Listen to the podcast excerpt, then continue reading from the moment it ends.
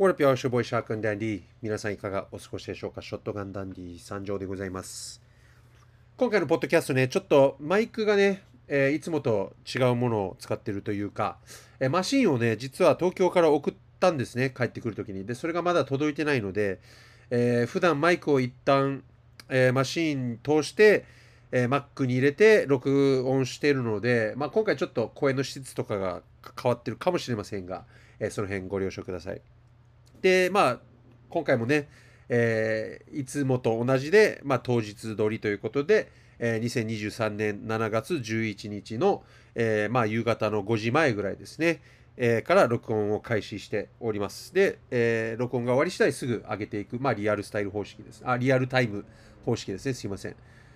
です。で、え今回はもう何と言っても、えキングオブフリップがですね、おととい、え本戦終わったばかりです。7月9日に、まあ、本戦がありました。で、えー出演者の方たちは、まあ、1時入りだったんですけども、まあ、えー主催者様たちが、まあ、12時から会場を開けてくれたので、まあ、自分は間取って12時半ぐらいから、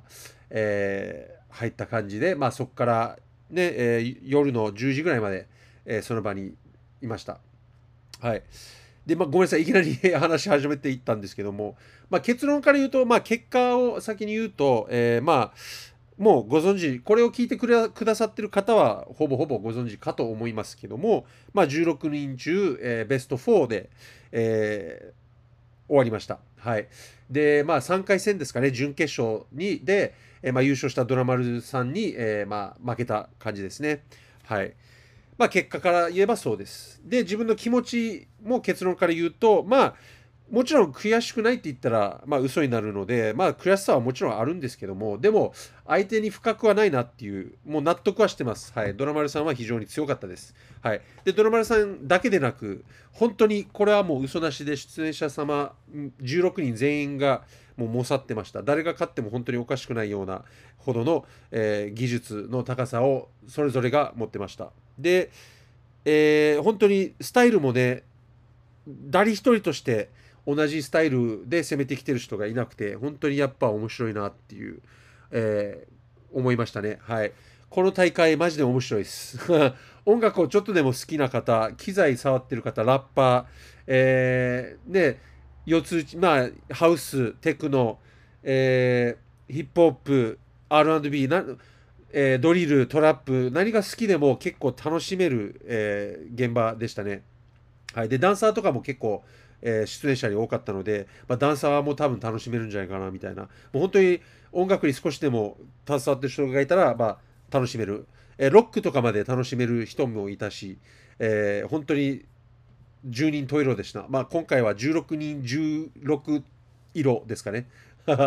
本当にそれぞれ違ってて楽しかったです。はい、なので、まあ、長くなったんですけど、説明が。まあ、誰が勝っても本当におかしくない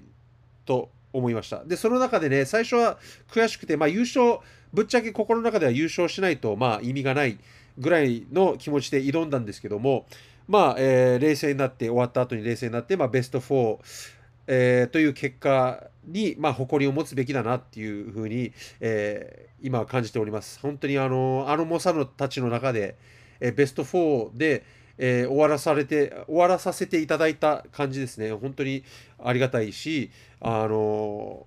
実力というか、もうその日の運みたいなものもあったので、まあ、そんな運の要素も強かったと思うんですけど、自分の場合は、あのベスト4に残させていただいたので、もう残り1年ね、来年の開催までは、もう少なくとも、えこのキングオブフリップ2023年のベスト4という、え肩書きといいますか、を、えまあ、誇りに思い、まあ、それをずっと1年間は言い続けていこうかなと、え思ってます。じゃないとね、やっぱり出演出場した、え出演者様もそうですし、えーまあ、開催してくれた主催者様や、えーまあ、協賛いただいたね、えー、おたれ子や赤井様など、えー UDG とかね、その方たちには申し訳ないなと思います。はい。もう誇りを持ってね、あの、ベスト4、すごいの、本当にあの猛者たちの中でベスト4ってすごいことなんだなっていうのを冷静に考えたら思ったので、まあ、えーそれはもうずっと、あの、しつこく 言います。はい。で、ちょっとね、まあ、大雑把にですけども、まあそんな感じでの気持ちですね。で、まあ大雑把に当日どんな流れだったかっていうのをちょっとまあ話していこうかなと思います。で、えー、まあ結果に対してはもう結構バレバレなので、まあその辺のネタバレはしないんですけども、あの、どういった音をね、使ったかとかっていう部分に関しては、まあネタバレはしないようにします。あの、主催者様がですね、後日 YouTube にてその戦いの様をですね、えー、動画を上げるということなので、まあ、本当にそれを楽しみにしてほしいのであの誰がどんなネタを使ったかっていうのを、えー、全く言いませんあの結構重要な部分であることだけ言っておきます。あのネタね、えー、の使い方が非常に多彩な方たちが多くてでそれが結構勝敗にも分かれてる感じ勝敗を決めてもいる感じなのでえ本当に、えー、YouTube に動画が上がるのをマジで楽しみにしてください。特にですねあの、まあ、全部本当に全員の演奏やばかったですけど今回の大会に関してはもう決勝がねマジで激アツだったんですよあの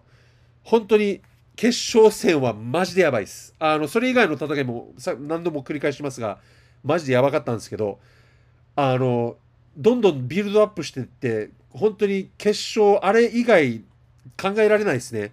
今回はもうなるべくしてなるよなるべくしてああなった気がします本当になんかそういう音楽の神様がいるのであれば多分、えー、一小細工二小細工手入れをしてあの形にしてくれた気がしますそれぐらい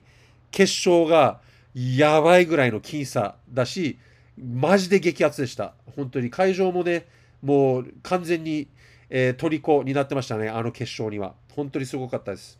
で、それを勝ち抜いた、まあ、ドラマル様、様って言っちゃったんですけど、ドラマルさんも本当にやばいですね。はい。あの、楽しみにしてください。マジで決勝はやばいです。はいまあ、それ以外も何度も言いますが、マジでやばいんで、えー、それ以外のところでもいろんな面白いネタだったり、えー、面白い構成、非常にかっこいいものをやっていただいたりしてるので、マジで、えー、主催者様がね、え後日 YouTube に上げる動画はマジで楽しみにしてください。で、まあ2分ずつなのでね、予選は、16人の演奏は2分ずつだし、で、まあ2回戦、3回戦も決勝もそんなに長い動画にではないので、それぞれが。まあ、時間が空いたの時にでもゆっくり、ゆったり見れる内容なので、まあ本当に楽しみにして、で、いっぱい見てください。ぜひお願いします。このね、あの、出場した私からは言えも言えますし、多分あの場にいた人も誰もが思う言える言うことだと思うんですけど、本当にこの大会めちゃめちゃ楽しいんですよ。あのなので、えー、まあ来れた方も来れなかった方もちょっとでも興味がある方はぜひあの YouTube 上がったらですね、その主催者様の、あのぜひ視聴数も増やしてあげてください。本当に、えー、なんか上から目線で言ってるんですけど、いや、本当にこのね、大会の、えー、規模がもっと大きくなるべきだと僕は本当に心から思ってます。で、まあ、コーニーさんもね、お会いしたんですけど、非常に熱い方で、えー、で、苦労も知ってるんですよ、自分も苦労したことがあるんで、まあ、これは自分のポッドキャストの過去編聞いてくれたら分かると思うんですが、えー、そんな中でも続けていった人なので、えー、自分とままた対比なんですよね。自分は一回諦めてしまった人に対して、えー、コーニーさんっていうのは、まあ、その同じぐらいの時期から多分始めてるんですけど、このビートメイクとかを。まあ、その間、えー、諦めずにずっと苦労ありながらも突き進んでああなった人なので、本当に対比なんですよね。はい。なので、まあ、リスペクトしかないです。で、彼の、まあ、この大会でななそうとしていることも、まあ、話してる間で、まあ、理解したし、えー、共感も得たので、本当に自分も一つでも、ちょっとでもこの動きに力になれればいいかなと思って、えー、本気で、えー、動かさせていただきます。はい。なので、繰り返しになりますが、えー、主催者様がですね、動画を出した際には、ぜひ、えー、4回でも5回でも1000回でも見て、視聴数みんなで上げて、盛り上げていきましょう。はい。で、えー、まあ、去年と比べてぶっちゃけて言うんですけど、やっぱりレベル上がってるんで、まあ、多分自分の予想ですが、これは勝手な、第3回もしね、来年やるのであれば、さらに、え、レベルが上がるんじゃないかなと、え、ちょっとビビってる次第ですけども、俺またまたいけるかな、あの場にみたいな、ちょっとビビるぐらいなんですけども、多分レベルめちゃめちゃ上がるんじゃないかな、来年さらにって思いますね。本当に今回優勝したドラマルさんもそうだし、あの、2位のりょうさんのパフォーマンスもマジですごいものがあったので、で、あの、台湾の方とかもね、やっぱ、えー突出してやばかったので、あの、多分それに触発される人たちいっぱいいるんじゃないかなって思います。動画見たら多分、えー刺さります。はい。で、まあ、3人挙げたんですけど、それ以外のね、人たちもマジで誰見ても刺さると思うんで、はい。あの多分第3回やばいことになるんじゃないかなって自分は予想してますね。でその中にまた戦いに行けたらいいなとは思っております。はい、でごめんなさい、ちょっと熱い気持ちを、えー語ってしまったんですけども、長々と。まあ、当日のね、ちょっと流れみたいなのを自分、ショットガンダンディ目線からちょっと語らせていただきたいと思うんですけども、まあ、自分は前、前日入りで、えーまあ、沖縄から、えー土曜日ですね、の朝10時の便で、まあ、東京に、えー向かって、まあ、え何時だったかな、12時半とか1時とかに東京着いて、ま、ゆっくりホテルまで移動して、えしました。はい。で、ホテルがですね、もうその、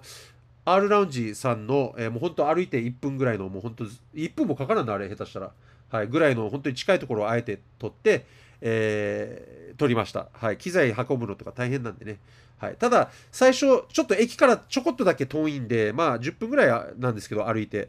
あの、重い機材をね、最初持っていくのがちょっと大変でしたね。で、東京暑いし、人多いし、あの、邪魔なんですよね。あの、荷物が。はい。だからそれは結構大変でした。だからいきなり汗だくで、えーホテルに向かって、まあその、それ以降は別に、一回つけばね、もう楽なんで、えーその日はそのまま練習して、えーで、飯食いに行って、で、ちょっとスクランブル交差点が非常に近かったので、そこでまあ夜、えー人間観察をして、まあ1時間ぐらいぼーっと立って、で、まあ、下手ホテルに戻って、またちょっと練習して、えーまあ寝た感じですね、当日は。はい。で、翌日に備えました。はい。で、その時、まあ、その間に、えー結構、明日何使うかっていうのは、大体8曲ぐらいまでは絞りましたね。はい。あのー8曲ぐらい持っていこうと思って絞りました。で、まあ、翌日、えーまあ、冒頭でも言いましたが、12時ぐらいから開けてくれたので、まあ、昼の12時半に行って、もうドキドキしながら、えー行きました。で、外でちょっと、あの様子ね、見ようと思って、ちょっと外でぼーっと立ってたら、えーまあ、エリカさんですね。えー今回出演者のエリカさんが、まあ、来て、おー、ちょっとガンダンディさんっていうふうにすぐに、えー笑顔で駆けつけてくれて、えーそこで和んで、あ、じゃあ一緒に行きますか、言うて、2人でエレベーター上がって、で、まあ、そこから会場入りしましたね。まあ、12時半から40分ぐらいその間ですね。で、まあ、えー早速いろんな方と挨拶して、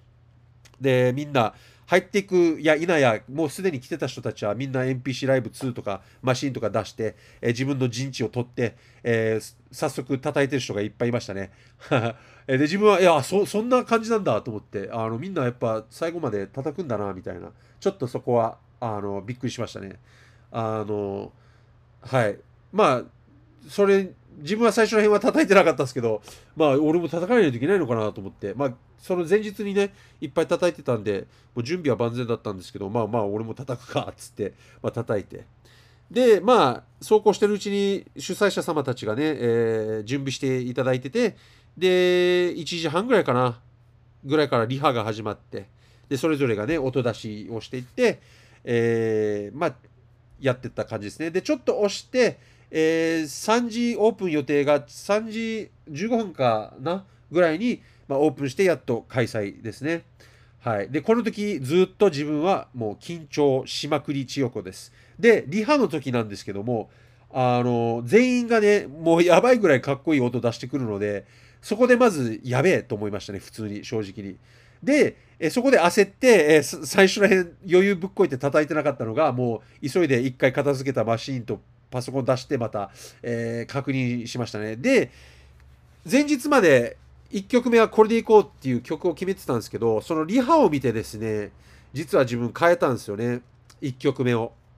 はい。あのー自分の中ではや、準備してきた8個ぐらいの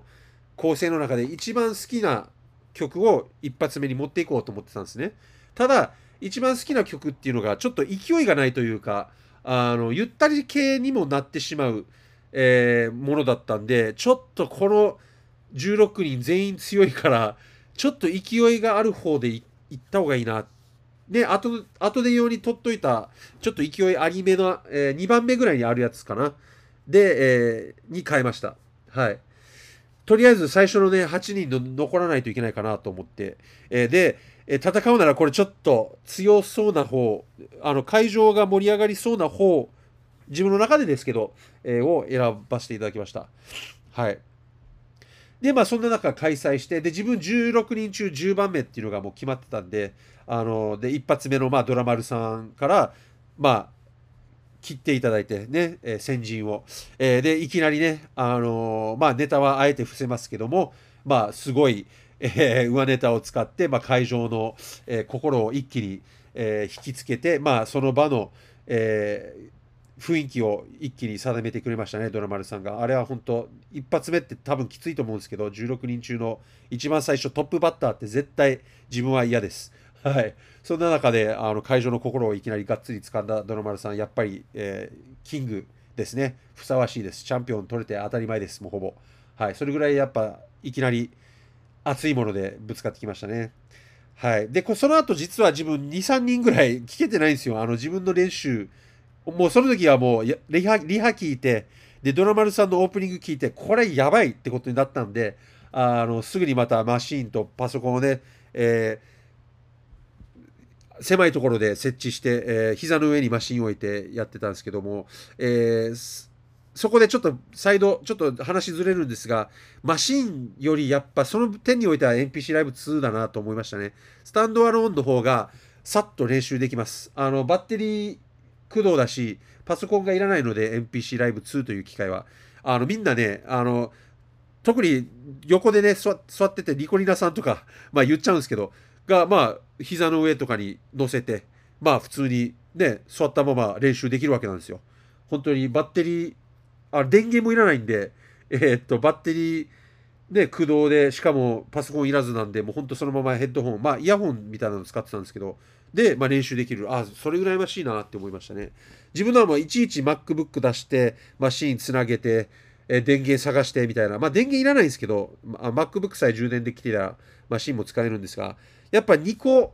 あったり、線もつなげないといけないので、PC と、あ Mac とあの、マシンを。やっぱ邪魔っすね。めんどくさいっすね。スタンドアローンの方が、やっぱああいう場所は強いなとは思いました。はいまあ、細かい部分でマシンで良かったとは思うところもいっぱいあるんですけども、まあ、それはまた別の、え回で語らせていただこうかなと思います。はいまあ、そんな感じで、えー、まあ、ドラマルさん以降はちょっと3、4人ぐらいかな、えー、自分ちょっと練習してて聞けてなくて、はい。で、まあ、えー、いろんな人、まあ、で、自分、あの、一番奥で、なんか喫煙所みたいなのがあるんですよ、ロッカー。なんか小部屋みたいな。えー、5, 5畳ぐらいかな、あれ。の小部屋に、まあ、ロッカーとかがあってトイレの前にあるんですけど、まあ、そこ喫煙所になってたところに、まあ、ちっちゃいソファーみたいなのがあったんですけど背もたれのない、まあ、そこにずっとほぼほぼずっと座ってました。あの立つと汗かきなんであの見たかったんですけど人も自分でかいんで身長も。人の邪魔にもなりたくなかったしで汗もかきたくない、えー、で非常に緊張してドキドキしてたので、えー、とりあえず落ち着きたいということでずっとそこで座ってました。まあ、練習してる時以外は聞こえてきてはいたので、みんなのドープさは、まあ、感じてましたね。はい。で、まあ、どんどん進んでって、えー、で、台湾の人ね、えー、が自分の前の前の人だったんですけど、えー、自分の順番の前の前になったらスタンバイしないといけないんですね。だからちょうどスタンバイしに行って、えー、た時にステージ上にいたのがその台湾の人だったんですね。ジェンツーさんっていうんですけども、その一発目がですね、もうやばいの。めちゃめちゃかっこいい、えー、構成をぶちかまして、パフォーマンス性もあるし、えー、やばかったですね。で、それ見て、うわ、もう、多分自分だけじゃないと思うんですね。出演者も多分ほぼほぼそうだし、審査員も多分そうだし、客は何よりもそうだと思うんですけど、たあ、この人優勝じゃんって、えー、一発目では多分あの会場はみんな思いましたね。はい、それぐらいやばいのをかましてました。一発目に、ジェンツーさん。はい、うわ、やべえな、これ、と思って、えー、まあ、見てました。で、次、まあ、小野さんが、えー、やって、まあ、これもちろん、えー、リズムキープ力もそうですけども、まあ、音もかっこよく、えー、聞いてみると元ドラマらしくて、まあ、元っていうか普通にドラムできる人らしくて、えー、やっぱりそういうフィンガードラムもやっぱ普通にうまいなみたいな、え感じでしたね。本当すごかったです。ただ、彼女ちょっと体調が悪かったみたいで、あの、多分そこの中で、えーあの、いろいろありましたね。体調が優れてなかったようです。はい。で、その後にまあ自分が行ったんですけども、もう緊張マックスですよね。あの、上がった時にセッティングしないといけないんですけども、もう何したか覚えてないです。はい。で、真っ白になりますね。そこで、あの、100日間連続で練習した回あったなって、練習量がそこで、えー役に立ちましたね。あの、ぶっちゃけ今、まあ動画見ていたい、動画見たら気づくと思うんですけど、自分冒頭からいきなりミスっちゃったんですよ。はい。あの、まあ、ミスミスったことをバレないようにはしたんですけど、内心やべと思いましたね。ただ、バレないようにそのまま続けて、まあ、持ち返したんですけど、すぐに。あのそこで、まあ、さっき言ったように、練習の量が、えー本当に、あの、そこで、身になりましたね。助かりました。はい。練習の量が少なかったら、多分あそこで持ち返せなかったですね。焦っちゃって。って感じで、えーまあ、ミスって、えーミスったけどやりきりました。はい。で、まあ終わって、その後もまあ自分10番目だったんですけど、まあ6人やってみんなやばかったんですけども、えーまあ16人全員が終わったら、まあ、えちょっと時間があって、審査員がその語る、ね、決める時間のために、まあちょっと時間があって、まあその間にライブとかして、はい。えーしてたんですけど、自分その間めちゃめちゃ緊張してましたね。もうミスったんで、うわ、俺これやばいな、残らんなって正直思いましたね。あの、8人に。はい。で、まあ、時間経って、まあ、審査員たちが戻ってきて、で、よし、決めますよってことになって、で、えーまあ、8人残る人を発表しますみたいな感じで、で、発表しながら、あの、抽選みたいなのをやるんですね。箱の中に今、玉が入ってて、数字の書かれた。はい。だから呼ばれた人は、まあ、次に進める上に、まあ、ステージに来て、ちょっと抽選してくださいみたいな流れでやって。で、まあ、自分10番目だったんですけども、まあ、順番通り呼んでいくわけですよね。決まった人。何々、何々。ね。で、ジェン2。で、で、その後に、うわ、やばい、やばいってなって、もう、緊張が最大限の時に、ショットガンダンディって言われて、うわーってなりましたね。もう、やったーって。はあ、一安心ってなりましたね。はい。で、上がって、まあ、球取って、で、2番、ね。えーだから2回戦の一番最初の、えー戦いになったわけですね。そこで、まあ、うわトップバッターかと思って、あの、ちょっと焦ったんですけども、はい。で、次、あの、エリカさんが呼ばれて、で、あの、最初入った時に仲良く、ね、非常に、あの、人柄のとても良い方だったんですけども、えーが1番を引いて、えーまあ、2回戦はエリカさんと対決することになりましたね。はい。あの、うわっと思って、強えと思って。まあ、あの、8人残る人全員、残った人全員猛者なんで、誰と当たってもやばかったんですけど、はい。あの、やばかったです。はい。でももう、残ったし、もう、やりきるしかねえやっていう気持ちになってました、その時は。はい。もう負けてもいいやぐらいの気持ちになって、で、えー、もともと一発目に持ってこようとした曲を、えー、エリカさんに当てました。はい。で、えー、16人から8人に絞る時の審査は、まあ、審査員たちが決めて、ね、話し合って決めたんですけど、トーナメントカラーは、2回戦以降は、あの審査員4人いるんですけども、まあ、審査員のそれぞれ1人の票と、まあ、お客さんの票も入ってきたわけですね。合計5票。その中で多い方が勝ち。で、それで進んでいくっていうスタイルだったんですけども、まあ、エリカさんと戦って、で、エリカさんが先行だったんですけど、エリカさんがやってる間も自分もエリカさんのを見て、まあ、横で踊って楽しませてもらって、本当にかっこいいビートだったんで、え普通に乗らせていただいて。で、自分が演奏してる時も、エリカさんがま乗っていただいて、結構本当にピースな感じでやれて、本当に楽しかったです。本当にエリカさんと同じステージに立って、え戦えたことを本当に光栄に思いましたね。はい。まあ、でそこで、まあ、終わって、で、まあ、本当にありがたいんですけども、エリカさんに、まあ、勝って次に進んだわけですね。はい。で、その、残りの3試合、ね、2回戦の3試合、ドラマルさん対、えーニコリナさんやって、で、えー将軍ビーツさん対303さんやって、で、りょうさん対ジェン2、もうここ多分、多分みんな注目してたんですよね。ジェン2にとりあえず台湾のみんな注目してたんで、えーこのバウトも結構熱かったですね。で、そのジェンツーさんをまさか、自分はまあぶっちゃけて言うと、ジェンツーが勝つと思ってたんで、まさかそのジェンツーさんを超えてきたんですよ、そのりょうさんっていう人が。マジですごかったです。はい。あそこで勝てるのはマジですごいですね。本人にも言ったんですけど、あの、すごかったですね。かっこよかったです。はい。もうまさか、みんな多分、うわ、すげえ、勝ったんだみたいな感覚だったと思います。はい。で、まあ、これでベスト4が決まるわけですね。自分と、ドラマルさんと、えー、りょうさんと将軍ビーツさんがベスト4になりました。で、自分は、まあ、ドラマルさんと対決になって、で、自分が先行、ドラマルさんが後攻っていう形になりました。で、ここでちょっと裏話なんですけども、あの、2回戦と3回戦の間に1時間ぐらいあったんですよ。空きが。ね。えー、主催者様、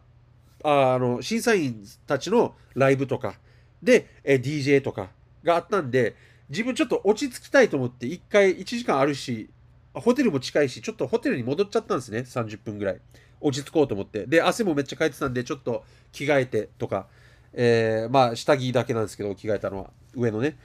えー、で、ちょっと落ち着いてて、で、その間ずっと、あやばい、残りの曲のうちどれ持っていこうみたいな、な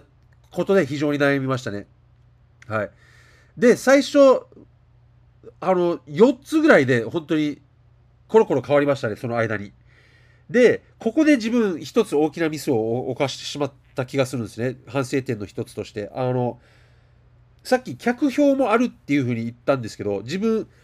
票数というか、ドラマルさんを意識しすぎちゃった気がするんですよね。この曲、構成を選ぶときに。と、決勝のこともちょっと頭に入れちゃったんですよ。決勝に残ることも計算してしまったんですね。一番最初の選曲は当たってたんですけど、通るために一番強いのを持っていくっていうことは、まあ自分の中で正解だったんですけど、ここでちょっと調子に乗っちゃったのかな、自分の気持ち的に。っていうのもあるし、まあ、ドラマルさんがね、そこまで2本演奏してたんですけど、両方ともネタっぽいやつやったんですよ。あの、もちろん、正確に刻む、この元となるね、えー、ビートもかっこいいんですけど、その上に、まあ、特徴的なネタで客を沸かせてたし、えー、かっこよかったし、まあ、勝ち進んできたわけなんで、自分の時もそういうネタをやってくるのかなって予想したんですね。で、そのネタに対して自分もじゃあちょっとネタっぽいやつ、ね、えー、2つぐらいあったんですけど、ネタっぽいやつが。えー、その中で今1つ選んだんですね。で、ネタっぽいやつの2つとも、ちょっと他のやつと比べて弱かったんですよ。はい。で、自分の計画としては、そのネタっぽいやつでどうにかドラマルさんに勝って、で、決勝に最後に残ってる最強の2つ、2本をやろうって決めてたんですよね。最終的に。で、これ直前まで、本当にステージに上がる直前まで悩んで、この形にしたんですけど、あの、見事に負けましたね。ただ、負けた、これは本当にたらればだし、結果論なんですけど、おそらくどれを選んでても負けた、負けましたっていうのは思います。本当に。だから言い訳とかではなくて、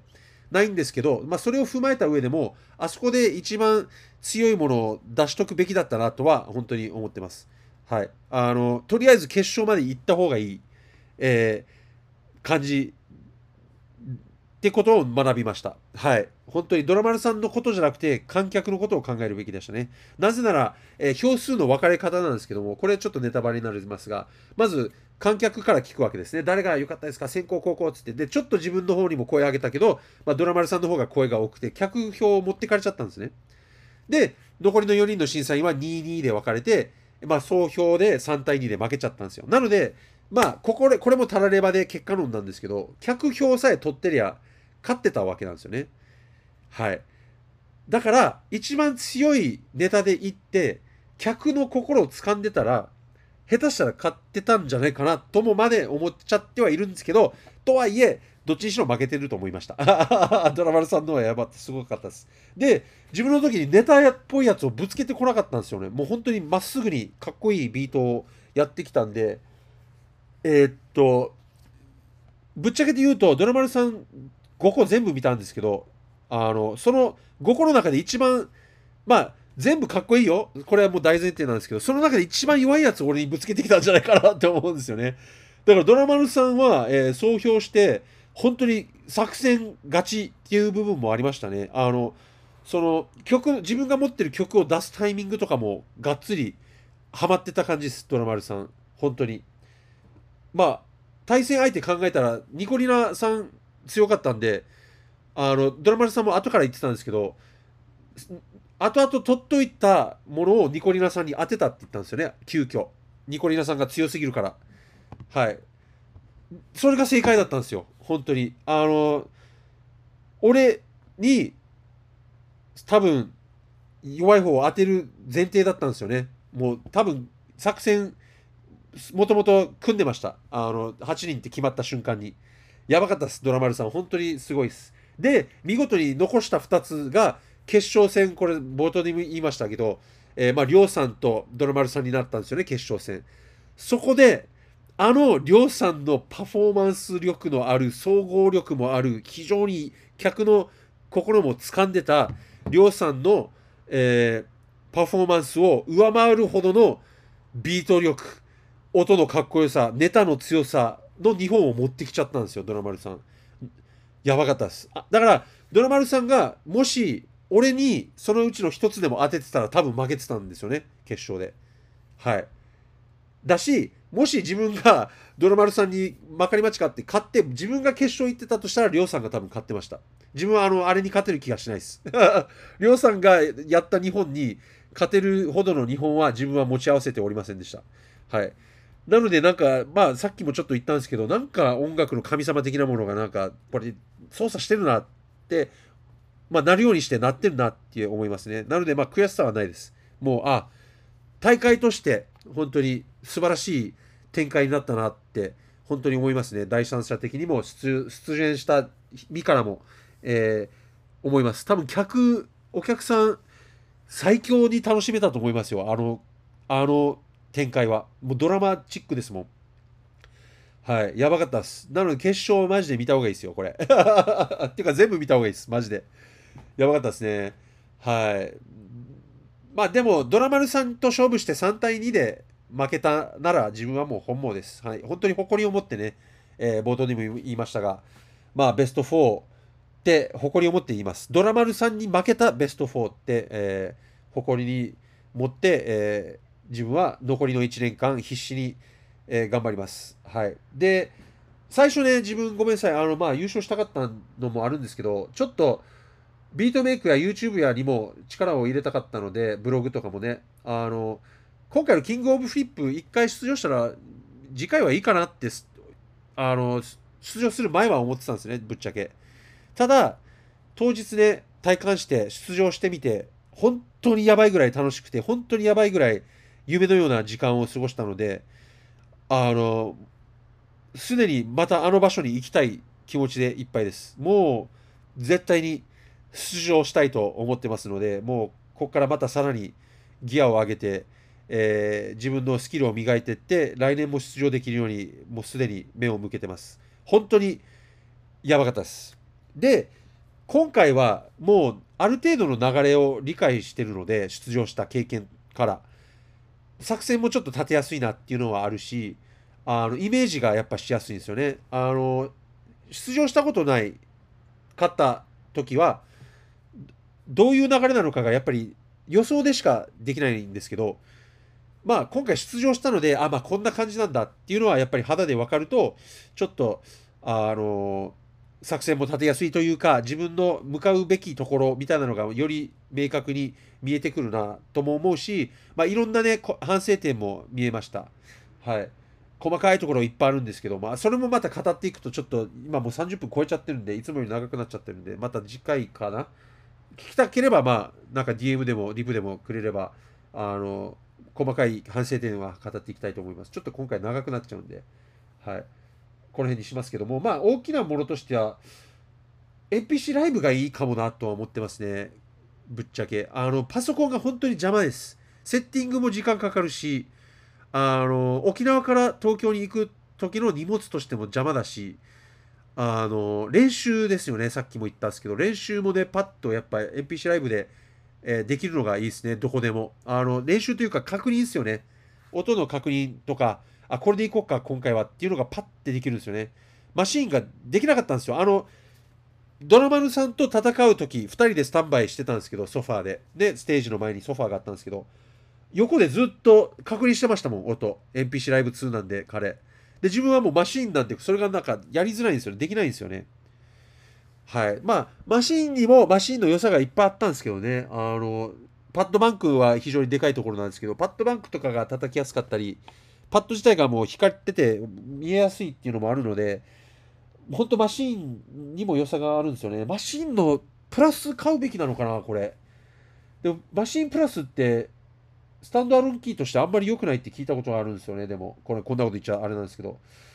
だし、もう NPC ライブ2買っちゃったんで、多分来年はね、NPC ライブ2で出ようかなっていうふうには、今のところは思ってますね。なので、とりあえずしばらくの間、今回は本当にがっつり、あの、基礎を身につけていきたいので、あの NPC ライブ2の説明書を一からちゃんともう分かってることでも何度も読み返して、え本当に NPC ライブ2の機会をまず完全に熟知するところから始めていこうかなと思います。はい。えー、よくても、よくも、まあ、本当はあんまり時間使いたくないんですけど、まあ、1年あるんでね、まあ、そこに甘甘んじたきはなたくはないんですが、まあ、1年あるんで、えー、まあ NPC ライブ2のを学ぶ時間もたっぷりあるのではないかなと思います。まあ、なるはやで学びますけど、今度はちゃんとしっかり向き合って学びますね。はい。で、その中でまあ音とも向き合って、えー、機械を理解しつつも、えー、音も勉強して、今、あの AirPods 2、AirPods Pro 買ったんで、あの本当にちょっとした空いた時間も音楽ずっと聴いてるんですよ、今、好きな音楽。それ結構でかいです。しかも、あの、耳で聞こえるんで、あの携帯とかで聞くのととは違うし車の中で前は聞いてたんですけどやっぱスピーカーの質も違うのでパンとかねそういうエフェクトの感じとかはやっぱり綺麗に聞こえてくるんで本当に勉強になるんですよねちょっと空いた時間でも。はい。なのでそういうのもちゃんとディグっていって自分の感性を上げていく1年にしていきます。はい。でもちろんまあ YouTube とかえブログとか本当に本業もそうですけども他のものもちゃんとしっかりやりつつやらないといけないのであのそれは、それももちろんやっていくんですけども、もともとのね、5年計画っていうものがあるので、まあ、その傍らですが、えー、まあ、キングオブフリップ、来年も絶対あの場に戻りたいんで、本気で、えー、向かいます。はい。って感じですかね。えー、なんか、なんか言おうとしたんですけどね、忘れちゃったな。はい、今、パッと。話が長くなりすぎて自分でも忘れちゃいました。はい。まあ、そんな感じでいこうかな。はい。楽しかったです。本当に。夢のような時間でした。本当に絶対また戻りたいですわ。はい。皆さんもぜひ挑戦してみてください。本当に。フィンガードラムできなくてもいいんでね、あれ。あの、コーニーさんも言ってましたし、フィンガードラムじゃなくて、本当に音として、ビートがかっこよければ勝てる大会にしたいっていうふうに熱く語ってたので、えー、SP404 でも、えー、サンプラーでも多分いいと思う。どんなサンプラーでもいいと思うんですけど、まあ、とりあえず再生ボタンをね、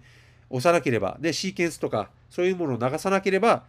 いいというルールらしいので、まあ、えー、本当にくすぶっている方がいるのであれば、ぜひ挑戦お願いします。マジで楽しいんで、マジでやった方がいい。これ本当に楽しい。で、ごめんなさい。最後にちょっとネガティブなことで締めたくないんで、一回ネガティブなものを挟んで、最後何かポジティブなことで終わりたいんですけども、あの、このキングオブフリップという大会が、に、ちょっとあんなんかダサいと思ってる方がもしいるのであれば、あのかかってきてください、本当に。あの出場してから言うようにしてください、本当に。あの勝てる、勝てないのに、えー、ダサいっていうのは一番ダサいと思うので、あのもしダサいって言いたい人がいたら、大会に出場して優勝してから出せんだよ、そんなもんって言った方がかっこいいと思うので、ぜひ出場してみんなを蹴散らしてください。えー、何のリスクというか、落ち度はないですよね。だって10万円も、ね、賞金今回10万円だったんですけど、賞金ももらえるし、NPC1 プラスももらえるし、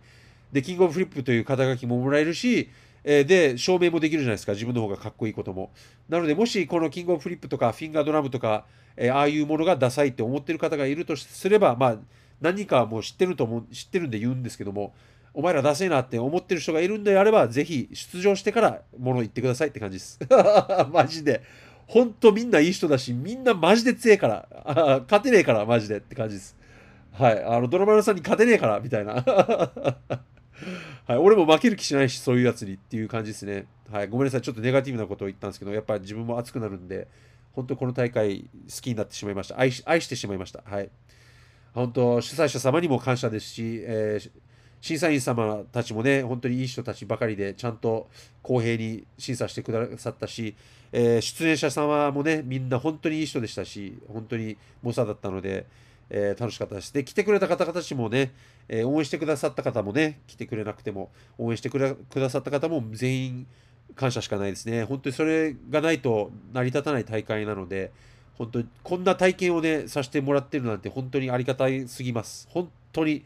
本当に心から感謝しかないんですね。はい。って感じで終わりたいと思います。ごめんなさい。40分にもなっちゃった。いつもの倍になってしまいましたが。まあ、キングオフリップこんな感じでした。えー、で、来年も絶対出たいと思いますので、えー、今後とももし応援してくださるのであれば、ぜひともよろしくお願いいたします。